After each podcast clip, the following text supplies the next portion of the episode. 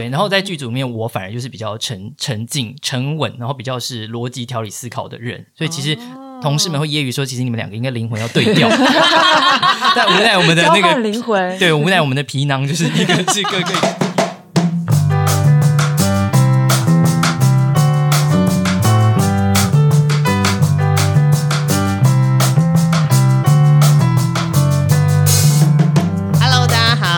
布兰卡，我是凤君，我们是剧场狂粉的日常。呃，最近要提到我们看的动画，有某一部呢叫做《文豪野犬》。OK，为什么要特别讲到《文豪野犬》啊？嗯，因为最近就刚好很宅啊。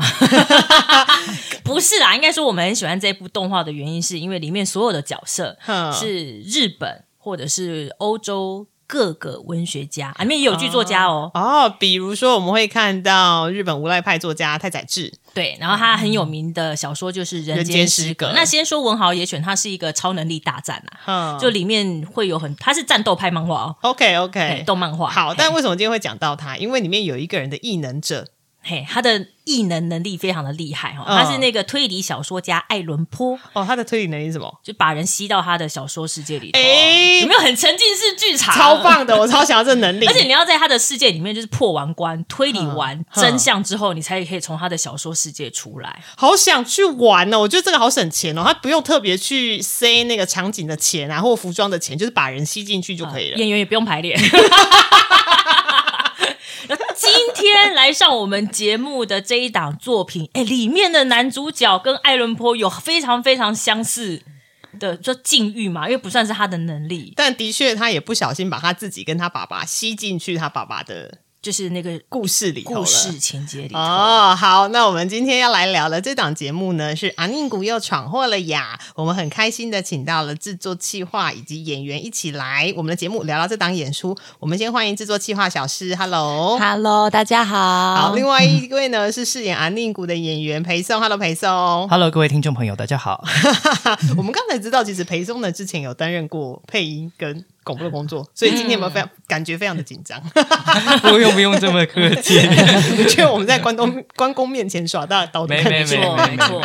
好，那既然讲到阿宁谷啊，我们先来说说阿宁谷的故事好了。虽然说我们刚刚有提到，好像阿宁谷的故事跟刚刚说的艾伦坡好像有一点点关系，不是应该说超能力啦，对，不是跟艾伦坡有关系，就好像把主角。吸进去某个异世界的感觉。对呀，对呀，对呀。这个故事是在说些什么？关于阿宁谷又闯祸了这件事。还是要先讲啊。好的，呃，我来速速介绍一下故事的大 大概这样子。嗯啊，其实它是一个剧中剧的一个结构，就是日常的部分就是这个阿宁谷一家四口的家庭生活。那剧中剧就是爸比在写连载的小说，然后要交稿，那阿宁谷就捣蛋，把这个小说的。故事在爸爸的电脑上乱改他的文稿，这样子。OK，然后父子俩争吵之后呢，就。啊，尼古就说：“我希望爸爸好好体验你写的这个烂故事。”他觉得爸比是 old school，写的故事很老派。哦，于是父子俩就被吸进这个故事当中去冒险，剧中剧讲。但是这并不是阿尼古的超能力，这样。所以其实我有看《文豪野犬》，我也觉得很有趣。对对对，但可能其实有一些些不太一样，就是本来阿尼古的世界里是没有超能力这种东西存在，这是为了服务这个剧场版所谓大长篇奇幻故事而增加追加的一个设定。这样，他们跑进去这个剧中剧的世界。诶，那既然知道了阿宁谷的故事啊，其实我们很有趣的是发现，诶，这作品它改编自台湾文学家骆以军老师的小儿子，那就想要来问问看小师，到底是怎样的机缘会有这一次的改编，而且为什么是要改这个作品呢？因为骆以军老师的作品非常多呢，他著作等身吧。是 这个问题就要回到梦田在干什么？对对对，梦田其实就是我们啊，就是我们也是也是阿宁谷剧团的团长，就美姐她。其实那时候她就很想要做让台湾的文学跟文创被大家所看到，然后其实呢，呃，当然这个即便是我们。第一个看到骆野军老师的作品其实非常多，然后呃，他本身地位很高之外，其实东西哦，应该说老师的作品有很多也比较晦涩，比较难懂。但是呃，我们所选的其实是他最容易被大家所阅读的散文作品，叫《小儿子》。他总共有两册，他其实在讲他家人之间的故事。然后他除了很文笔幽默之外呢，但他又很有很多这种呃家庭的哲学在里面，所以就嗯。我们的团长就妹姐就觉得啊，她很想要让这个家人之间亲子之爱的这个核心被更多人所感受到，嗯，所以就开始了这个推推展的。改编计划。那呃，就虽然我们今天是宣传我们的剧场啊，来剧场狂粉，但其实他最早的第一个改编的作品是用动画的方式。对对对，所以呃，我们今天的音乐剧是来自于我们动画的这个故事，然后从延伸我们安宁谷的这个角色开始来发展的一个刚刚讲到的跨时空的这个在呃冒险。嗯，那因为安宁谷啊，它是呃原本是文学。然后后来改编成动画，然后现在是真人版的。舞台剧、嗯，音乐剧，所以我们就会很兴奋的提到，因为它是动画真人化，所以是二点五次元的音乐剧，好动漫的用语。就意义上来说，完完全全就是二点五次元。我觉得稍微解释一下什么是二点五次元好了。来，我们有请凤君啊，为什么是我？二点五次元基本上就是漫画或者是动画平面类的二 D，哦，那变成真人版就变成三 D 嘛，哦，所以它有点介于中间的表演形式，哦，所以那就会是二点五次元哦。比如说，呃，台湾有一个团队叫三点水致意，他就有在做二点五次元。之前的渔港基隆跟自由新政就做的很棒，或者是最近来台演出的美少女战士。美少女战士哦，好，那我们回到安宁谷这个二点五次元的音乐剧上。对，那一一开始所有的演员呐，在应该说所有的角色在寻找演员上有没有特别的要求或者是条件？因为毕竟。呃，里面阿令谷就是小孩子嘛，嗯，然后他的一个朋友叫阿白，嗯，然后哥哥，哥哥，哥哥，对对对，也是小朋友，哎，对呀。他说一开始没有想说小孩的角色就是真的找儿童演员来演出，因为比如说像国外的那个，那你可能要三班轮替啦。对对对对，因为像可能像日本的二点五次元的，如果像最近很红，比如说《间谍加加九》，他们要拍成真人舞台剧，对，里面的安妮亚就找小朋友四个小朋友来轮替，对对对对。那还有国外像摇滚教室啊，然后音乐剧《马蒂达》嗯，田达对，也都是找儿童演员。一开始没有朝向这个方向去寻找，这个我可以来分享一下。这当然就是有。那个小高导演其实那时候跟我们在讨论这个作品。当然，第一个小高导演是非常会做音乐剧的，所以然后尤其我们看过小高导演的啊其他作品，他的那个喜剧元素是我们超爱，就是跟我们呃动画这种啊，想要让我们想要做的是带给台湾小朋友一个很棒的故事，有自己文化的动画内容嘛。就当大家都是看日本动画，但是其实我们一直很希望做一个有台湾自己的动画，所以小高导演他本身的这种正向的。喜剧元素跟他的音乐剧元素是我们超喜欢，能够适合我们这个动画作品。那其实我们一开始也确实有讨论过这个题目，但是呢，就是因为小高导演非常会做音乐剧，那他的音乐剧的难度其实很高，嗯嗯，其实是高的，就是音声音的唱歌还有表演的部分，尤其要 hold 这么一大段的表演，其实他说台湾是没有小朋友能够。Hold 得住他这个这个这么算是专业的规划，这样，所以所以说说啊，他会推荐找呃声对，然后声线我们很厉害的陪送，声线有这个儿童声线的陪送来去做表演，这样子，嗯。那因为啊，骆以军老师的小儿子的散文，他其实全篇有两百多篇，然后已经改编成动画故事的其实是四十五篇，嗯，然后再加上呢，就是阿宁古又闯祸了雅的这个故事，它其实叶有叶 雅对叶啊叶 的冒险故事呢，它并不是当初动画就有的集数，而且还提到说它其实是全新编写的篇章，因为包含就是进入到书中的奇幻世界是额外讨论出来的。那这个 idea 我想要想问问看裴兄或小师。就是当时在讨论这一个这个契机，应该是说这个动机的时候，是怎么样冒出来这个 idea 的？嗯，就是跑进去书中世界。哦，当然，我们第一个在改编，其实跟那个改编美彩有一点很大的关系。就是啊，我们当时给小高导演看我们的动画作品，然后小高导演来做音乐剧作品的时候，他变成因为我们动画是三分钟三分钟，但是它变成一个剧场九十分钟形式的时候，整个叙事的。逻辑跟脉络就要根据剧场的专业来去做设计，因为三分钟就是泡面饭，就是泡一碗泡面的时间，有没有？那你现在要改成泡面饭，对，那我们剧场光海到有多多有多窄啊？对，但你现在要从三分钟、三分钟的片段片段变成一个九十分钟完整的故事，这其实是。呃很高难度的。对对，它等于完全是一个剧场专业，所以呃，我们其实是放手让导演来去做重新的编写。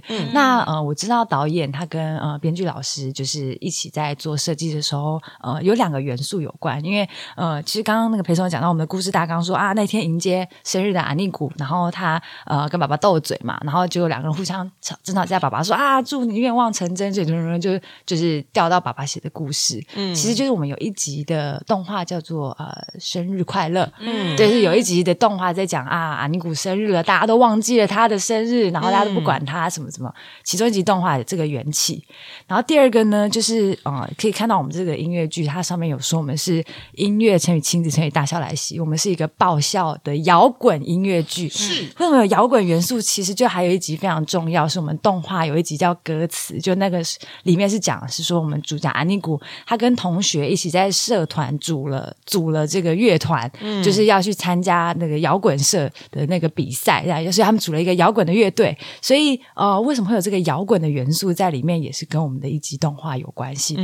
所以导演这边他针对了这。一些我们动画的故事元素来去做重新编写，那但是人物的部分要全部来 follow 我们原本动画所设定的角色设定，这样子。嗯，所以看样子故事情节其实还是有挪植动画篇章中的某几个桥段，没错没错，然后把它放当成是元素加到里头去。哎，刚提到，因为刚布兰卡，我们其实我一开始看到剧情的时候也会想说，他到底是念叶还是念牙？可以解释一下，对，就是好像解释一下，开始是双关吗？因为他叫做阿尼古又闯祸，但是我们其实就在想讲这件事情是阿尼古，他就跟他不是那种乖乖牌的小孩，他就是会到处呃搞怪的小朋友。但是我们这出戏其实想让大家知道，其实其实让小孩子勇敢闯祸是对的，就是不要去。害怕不敢让他闯祸，所以反而让他勇敢闯祸。那倒是他如何跟家人一起面对、跟一起收拾，才是小朋友可以在过程中感受到的事情。所以，呃，我们叫做夜，就有点像是我们不是说啊，阿女又闯祸了，吼，就是不是这样。哦，这个语助词很重要。对，是阿女又闯祸了，耶，就是其实它是一个勇敢、想象力的象征，这样子。原来，原来，有点可，你可以是开心的成分，或者 是有点准备拍照，耶，也可以用个责难的方式，就是有各。种的寓意，你可以特别去呃思考你想要哪个面向。能闯祸才能练习收拾嘛。呃，对，而且其实我很认同你刚刚说，就是能闯祸就才能练习收拾。而且其实，在闯祸的过程中，因为如果你有看到他们这一次的宣传的 DM 的话，是勇者之路哎。对，是勇者之路哦，它很有趣。里面的武器不是刀啊、剑啊，因为我们都会想说啊，它可能吸入到一个异世界，我们都会想说，那个 RPG 游戏不是要么是勇者嘛，对，弓箭手嘛，嗯魔法师会拿魔法棒啊，或者是魔杖。嗯，他这次武器很很很 fashion 哎，他这次武器是什么？电吉他。等一下，为什么会变成电吉他？哦，就是因为跟我们动画里面阿尼古他的他不是组了一个社团嘛，然后所以他就负责吉他的部分，然后他其他什么大。大头有人负责打鼓啊，有人负责贝斯这样子。哦，原来如此。对对对对对，所以其实是蛮有趣的，因为它有点脑洞大开。就是你不要想说他的武器是很 common 很一般的。我现在可以想象阿宁古他在弹电吉他的时候，他产生的音波就会变成武器嘛？这样好古装哦，很古装吗？以前突然想到以前徐克有徐克导演电影叫《仙鹤》。就是新仙鹤神针，你现在这样讲出来，就真的是你的年纪就曝光了。那个电视上有重播，不是我的年纪。我里面的那个，它就是武器，就是笛子跟那个琵琶之类的，然后弹出去就是音波。其实可能另外一个方向也可以想说，就是音乐的力量其实非常的庞大。对对对对，它可以让你更更勇敢，然后传递你自己的感受。嗯嗯嗯。那想来问问看，裴松啊，因为你裴松这次就是饰演主角啊，宁古，毕竟他是一个动画角色，是那所以想要来问。一下，就是你在。诠释这个角色上，你有没有加入自己额外的一些想法，或者是你有做了哪些功课去参考？比如说原著的散文啦，或者是去看动画，或者是有没有特别去询问一下自己小时候到底有多皮？就问一下爸妈说：“哎，那个我小时候是不是就是闯祸的时候自己很开心？哎，我闯祸了耶！” 对。哦，其实我是家教蛮严格的家庭长大，就是我爸爸是会用那种铁的纪律跟爱的小手管教我们家小孩，所以其实我当然在成长的过程中也会有那种孩子比较皮、比较野的一面，那这就是会被教育这样爱的教育，所以所以这方面就会蛮早就养成说哦，不要犯规或者不要妨害到别人。但是呃，回到这个角色这个工作本身的话，其实我在读这些文本跟资料的时候，呃，纯作为一个纯粹的观众，一开始觉得哦，这阿宁古的角色就是调皮捣蛋。但我当开始要去做比较第一人称代入的角色功课的时候，反而不能想我是调皮捣蛋的，而是想说我是天马行空的，然后很释放自己的玩性。就是我充满了好奇心跟不受拘束的自由的想象力。嗯，那我怎么样在这样子的人设放到这个规定文本里面去，尽量适切的啊？其实因为编剧跟导演已经做了大部分的，就是很妥妥善的安排这些桥段。他闯祸捣蛋的，比如说把把逼的稿件乱改，嗯之类的这些重大事件，其实在规定文本已经写好了。所以其实我只需要很专心的去想，我怎么样把呃自己的。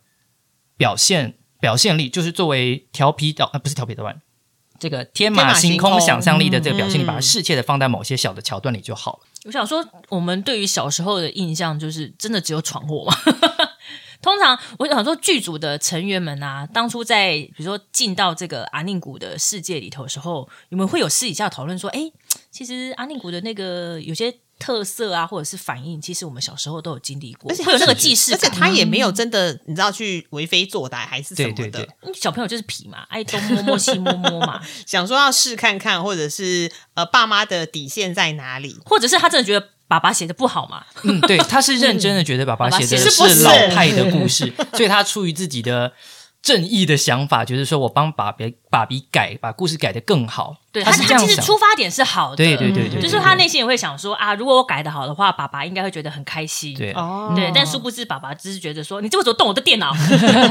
就是家长都是想到这样，这不可以碰我的东西，对，你会弄坏。嗯嗯嗯嗯，所以这个这一点其实是蛮有趣的，就是有时候小朋友的想法跟爸妈的想法。就是两边都是出于善意啦，所以但是就是会有一些些小小的摩擦这样子。刚好提到阿白是阿宁谷的哥哥，对，可以跟大家稍微介绍一下，那阿白跟阿宁谷一样是相反的角色，还是说比较偏相反，还是说他们其实两个都很皮？这个我想要 呃延伸延伸补充一下，其实阿白这个角色他在动画里面是比较他是哥哥，然后他是成绩很好。很会念书，自动自发念书、写功课的乖小孩，他就是会随时拿着那个那个什么参考习题呀、练习本，很认真的写。说我功课还没有写完，然后然后会准备好安排他自己规划自己每一天的行程，这样就是一个好优等生哦，小大人。对，他是小孩吗？他是小孩子，然后他又比较内向，这样。但我记得他跟阿宁国没差多少岁，哎，差好像一两岁而已。对对对对对，啊，你知道老大很辛苦，对他就是那种。你现在你现在影射什么？没有。老大很比较紧张型的，对小朋友就是很盯紧这种，对对对，嗯嗯，然后反而呃，阿尼古就是比较啊放野放型的小朋友，就是可以天马行空，生来个性就不一样。但有趣的是，其实是在剧组，我们现实的演员的个性，呃，饰演阿白的是伟盛林伟盛，嗯，那伟盛呢，他其实很会讲冷笑话跟脑筋急转弯。哦，所以他的个性其实会比较偏，比较像阿尼古。对。然后在剧组里面，我反而就是比较沉沉静、沉稳，然后比较是逻辑条理思考的人。所以其实同事们会揶揄说，其实你们两个应该灵魂要对调。但无奈我们的那个灵魂，对，无奈我们的皮囊就是一个是哥哥，一个是弟弟这样。其实就是你知道，这是剧场的有趣点有没有？就是演员跟那个剧中角色私底下其实是相反的。比如说在台上可能是很惊人的大魔王，但台下可能是天然呆。哦之类的，然后台上是天然呆，然后台下是破坏王 之之类的，好像知道是谁哦。有很多很多类似这样有趣的地方，其实这也是你看演员功力的。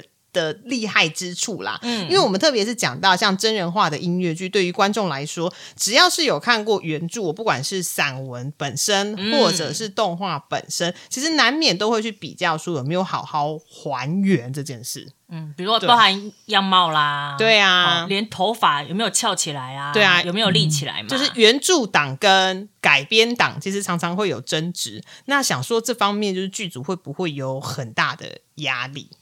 压力吗？我觉得是很期待不同不同专业跟不同艺术的展现耶。但我觉得，嗯，小朋友，其实我们我们是去年十月首演嘛，然后其实现场非常多的小朋友，嗯，很兴奋，然后看到他会看到裴松，他以那个造型出现的时候会大喊啊宁古这样，其实是会呃很兴奋。他们说怎么？其实我们预告也有剪，就是他们说我怎么会有真人的？就是会从电视里面走出来，会跟我，因为我们还会有互动桥段，会跟我打招呼，会跟我哦来招呼大家，反而是这种。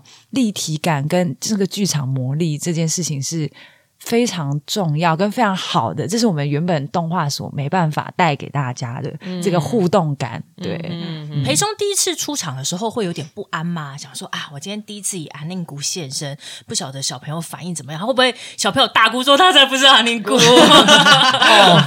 说不担心这个是骗人，真的是会担心，但我觉得。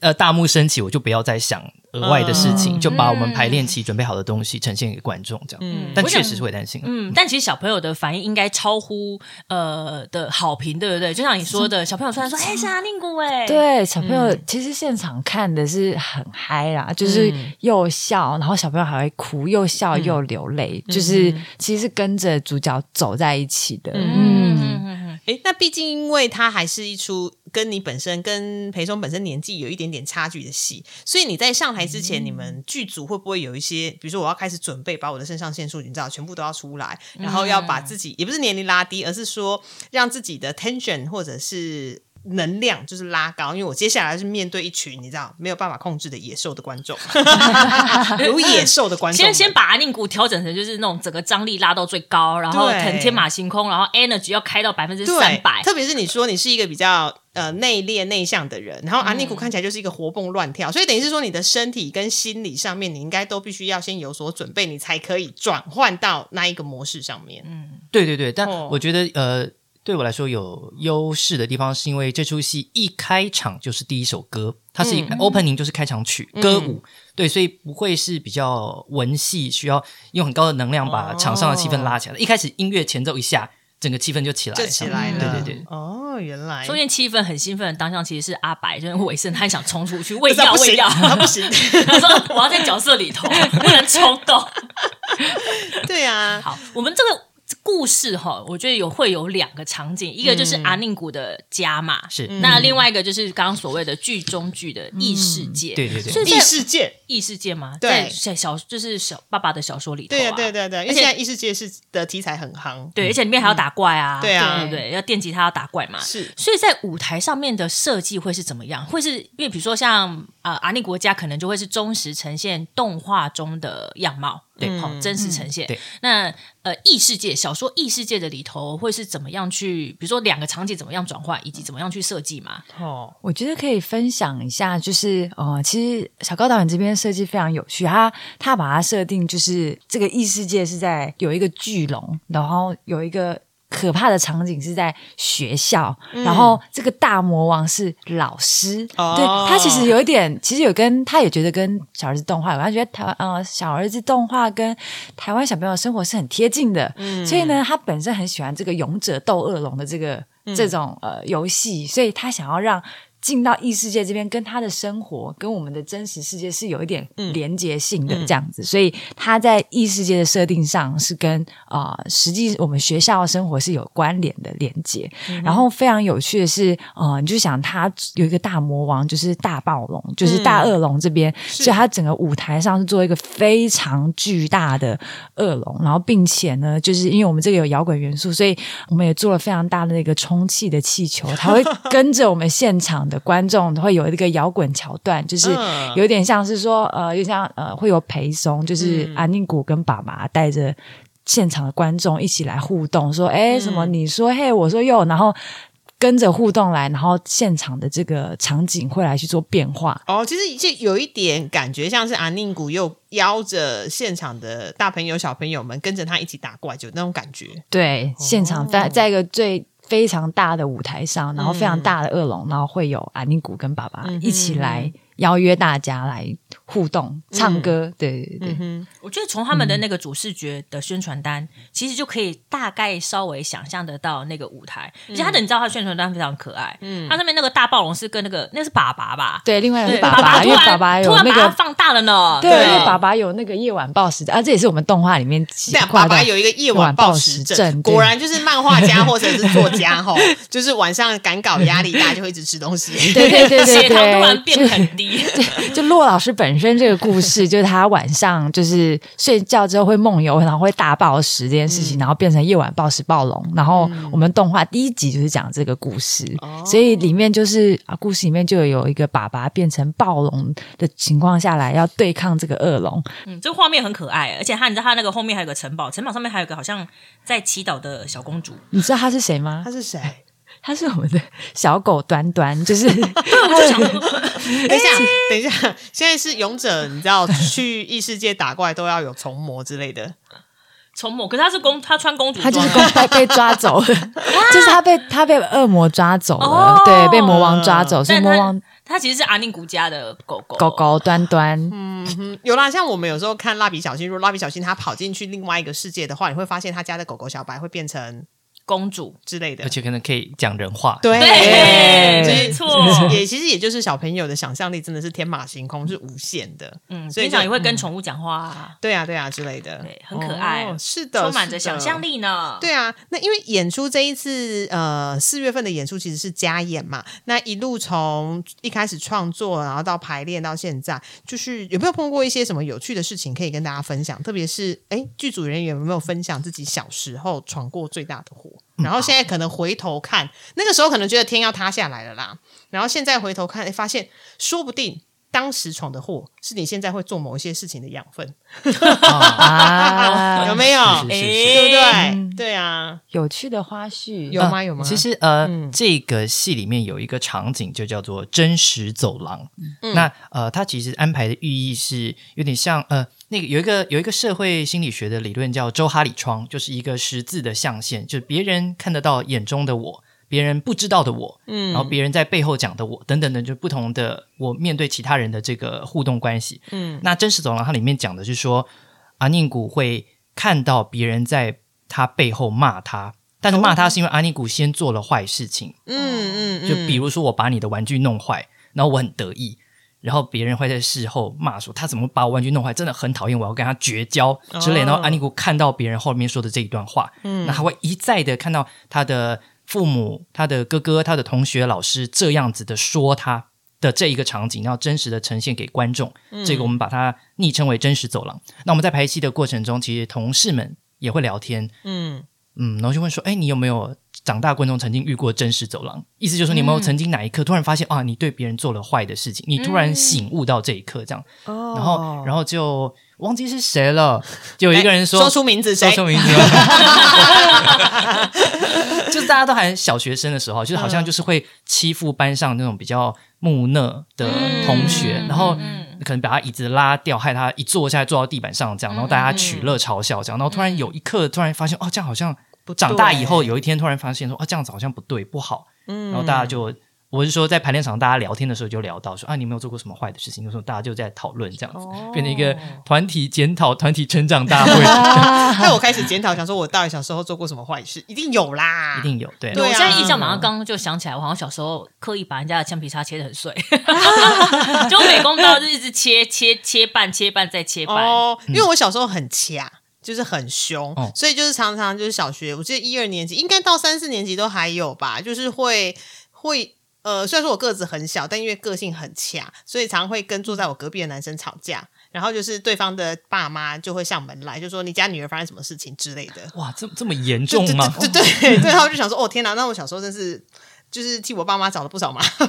他觉得他们家儿子受委屈了是吗？对，有可能是。但但也是因为我很强啦，然后后来当然就是这件事情就是持续到现在还是很凶，但是就会偶尔会思考到说，哎，我当时有到上门吗？有有到上门，有到上门。就父母对方的父母来倒，对不对？也也没有真的来倒啦。我的意思是说，会来了解一下状况。哦，说你们家女儿怎么那么暴躁啊？对呀，脾气很差，啊，对之类的。但现在脾气也没有很好了。哎，不是啊，讲什么？呃，毕竟安宁国还是亲子的音乐剧，所以不可能是小朋友自己跑来看演出。对，所以其实我有点好奇，说呃，观众取向目标虽然是小朋友，但从预告片里面可以看得出来，他也可以让大人反省。跟反刍他过去的一些想法，就像我们刚刚在讨论，就是真实走廊这件事情。我我觉得像这种呃亲子或儿童剧，他绝对不会是单面向说告诉你说，哎，如果阿宁古今天闯祸了，家长要怎么管教他？不会，绝对不会是这样子的剧情内容。所以他一定会让大人去思考嘛，然后比如说学习怎么样跟小朋友沟通啊，哦，然后怎么样去倾听小朋友心里的话，然后让。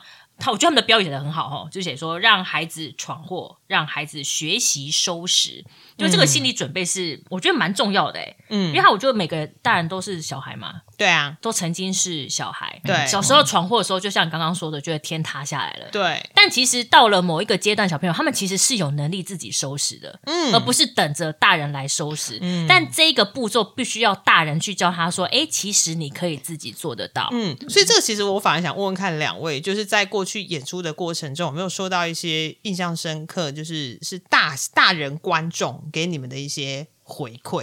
因为小朋友一定就很开心嘛，就阿宁古就是你知道，勇者解开了，呃，就把爸爸又带回来现实世界，可能就很开心，他是英雄。但我其实更想要知道的是，因为亲子音乐剧不只是只有小朋友可以看，我想问问看，就是你们有没有收到一些有关于家长们的回馈？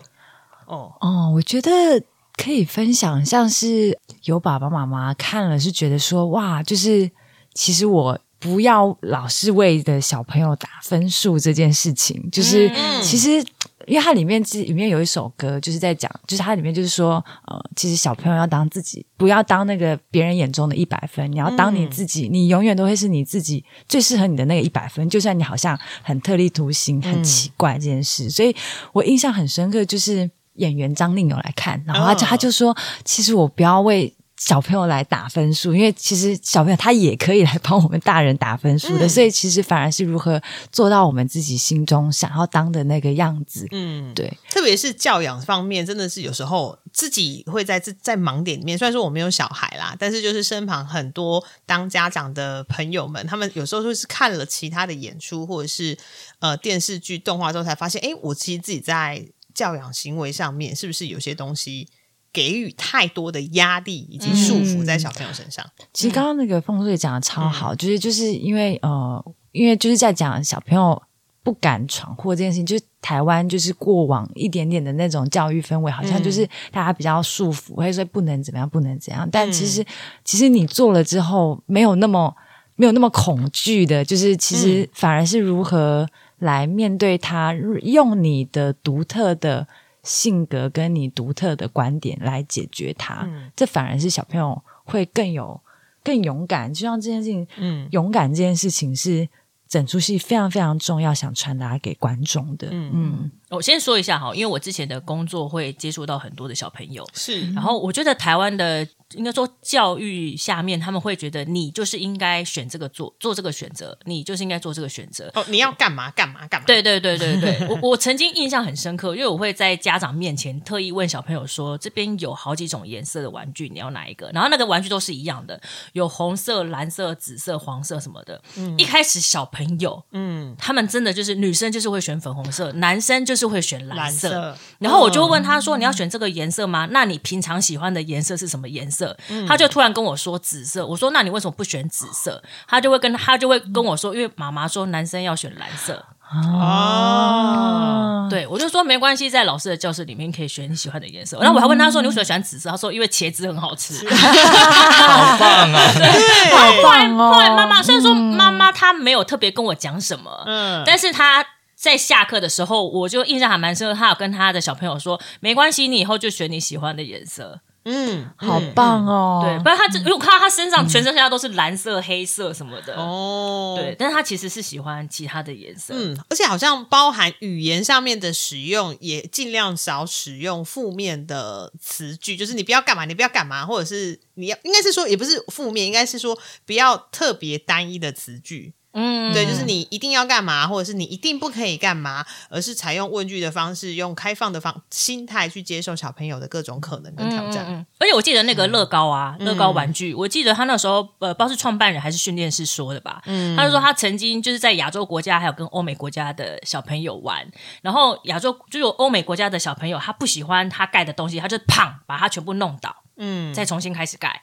但是如果在亚洲国家，你把你盖好的东西砰弄倒，旁边的爸妈会出来讲说：“你你怎么了？你你为什么你闯？就是 他觉得他闯祸了，什么？就是啊，对，你为什么把它弄倒？你干嘛？你刚盖起来弄倒好好的，为什么要弄倒？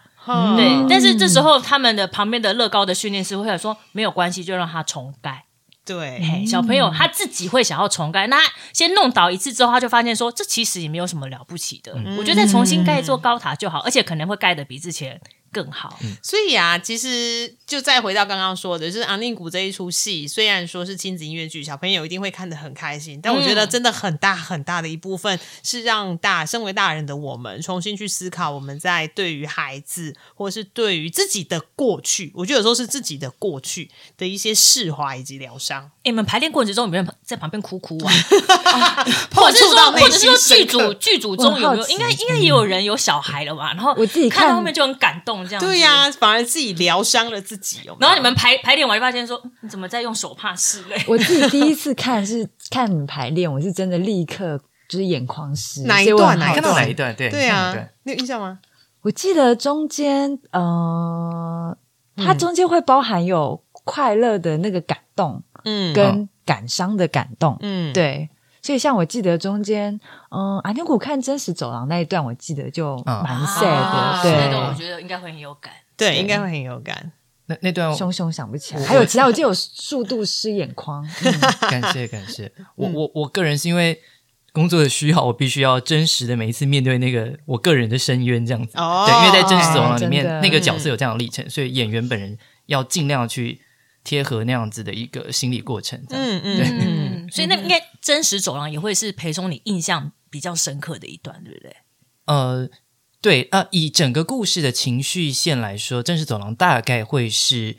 最凝聚，然后最深沉的一个段落，它的叙事的篇幅到那边的时候，大概是这样一个氛围。嗯，对，所以先预告大家那边记得要拿卫生纸，或者是小朋友记得带卫生纸，然后递给旁边的爸爸妈妈。哎，我觉得我觉得爸爸妈妈应该会比较有有有，还有一个是那个阿宁呃，就是落把鼻，嗯。嗯，对着阿宁谷。很有爱的时候，就是安妮姑姑，就是她也不是捣乱啊什么，但是洛爸比是觉得他反而是在剧中的样子是觉得，嗯，我反而很珍惜你现在这个样子，你就是我心中的一百分。这个事情是他们已经父子一起经历了这个剧中剧的冒险，完成了历程，回到了现实世界之后，父子的一个和解啊！我觉得这好重要，为什么？因为华人社会的爸妈真的很不会称赞小孩。我被 kiss，是不是？他他都觉得要用反面的，他觉得我用反面的词跟你说，你会了解？不会，不会，好吗？小朋友这么小，不会了解。赞美 就是赞美，负面就是负面。对，所以这也是提醒大家，就是啊，要讲好话啦。对，我觉得那个，因为洛巴比他就是那个对小朋友很有爱的那个层面，在这出戏被设计的非常动人，所以会很湿眼眶。嗯，对，就是会看到。父母对自己孩子这种近乎无条件的包容跟承担，而且说出口说“孩子，我爱你”，这样无论如何，嗯，对，因为毕竟东方社会真的很很难说爱这件事，跟很难称赞这件事情，是一直我们应该是华人社会比较难跨过去的一个抗长呢。我觉得带小朋友来看阿宁谷的家长们，他们可以带着小朋友看他们的剧照，嗯。上面有很多，我觉得有非常多的金玉良言，比如说像我自己看到就很感动，他就说：“哦，谢谢你还爱着那个。”没有拿满分的我。大哭，对，我觉得这个小孩听到会很感谢，会说啊，原来我不用满分，爸爸妈妈也是爱我的，对对对，那爸爸妈妈他也会了解到说，我的小孩真的不用满分，他也会有他很多的优点。然后我自己可能心里就是比较叛逆，就会说，对啊，因为连我自己都没有办法拿满分了，对，没错。然后包含他有写说，不用给自己的小孩打分数，因为爱着的他在心中永远是一百分哦。对啊，不是说真的是金玉良言，而是说。说他更有温度的去触碰到所有观众，不管是大朋友或者小朋友的内心。嗯嗯，对啊，嗯，那这一出这么有爱的音乐剧，演出时间是什么时候呢？好，二零二三年，就是今年的四月十五、十六。嗯。这两天都有，都是早上十点半以及下午两点半各一场，所以总共有四场。地点在在啊台北市政府的亲子剧场。是的，是的哦，因为通常亲子剧的演出都会是早上一场。下午一场，然后你就可以一早就是带小朋友。如果是爸爸妈妈在听这节目的话，你可以一早带小朋友去放电。对，然后看不够的话，下午再看一场 也是可以。那这样早上、下午都有活动，然后包准你的小朋友回到家之后很好睡。对，放电结束啊，这很重要，一整天都活动完嘛。而且中间还要跟他们一起摇滚，还要打怪。对啊，相信小朋友的体能很快就被消耗光了。晚 上吃完饭乖乖去睡觉。是，然后地点就在台北市政府的亲子剧场，他就在台北市政府里面，好，没有错，勇敢的给他走进去就是了。哈，不用怀疑。啊，那在节目的最后，想问问看，小旭跟裴松还有没有什么特别想要补充，跟特别想要跟观众说些什么的？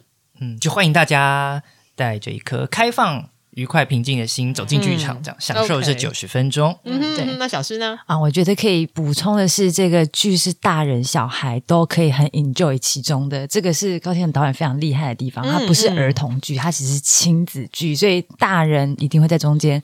找到看戏的乐趣，不用害怕。对对对，哦，这这个真的可以打包票，因为我之前看过小高导的其他的亲子的音乐剧，哦，也是哭到不行。对对，都很好，哭到啜泣。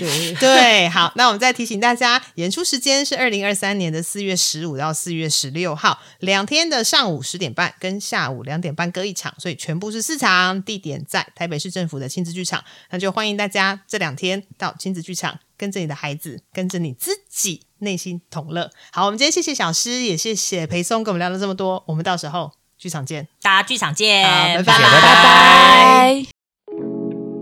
还喜欢今天的节目吗？喜欢的话，欢迎按赞、订阅、分享与转贴，也欢迎跟我们在社群媒体上互动聊天。期待听到大家的回馈与声音。小额赞助剧场狂粉，推坑更多人进剧场看好戏。当然，你要给狂粉大笔的赞助也是 OK 的哟。哦耶！我是吉米布兰卡，我是凤君，我们是剧场狂粉的日常。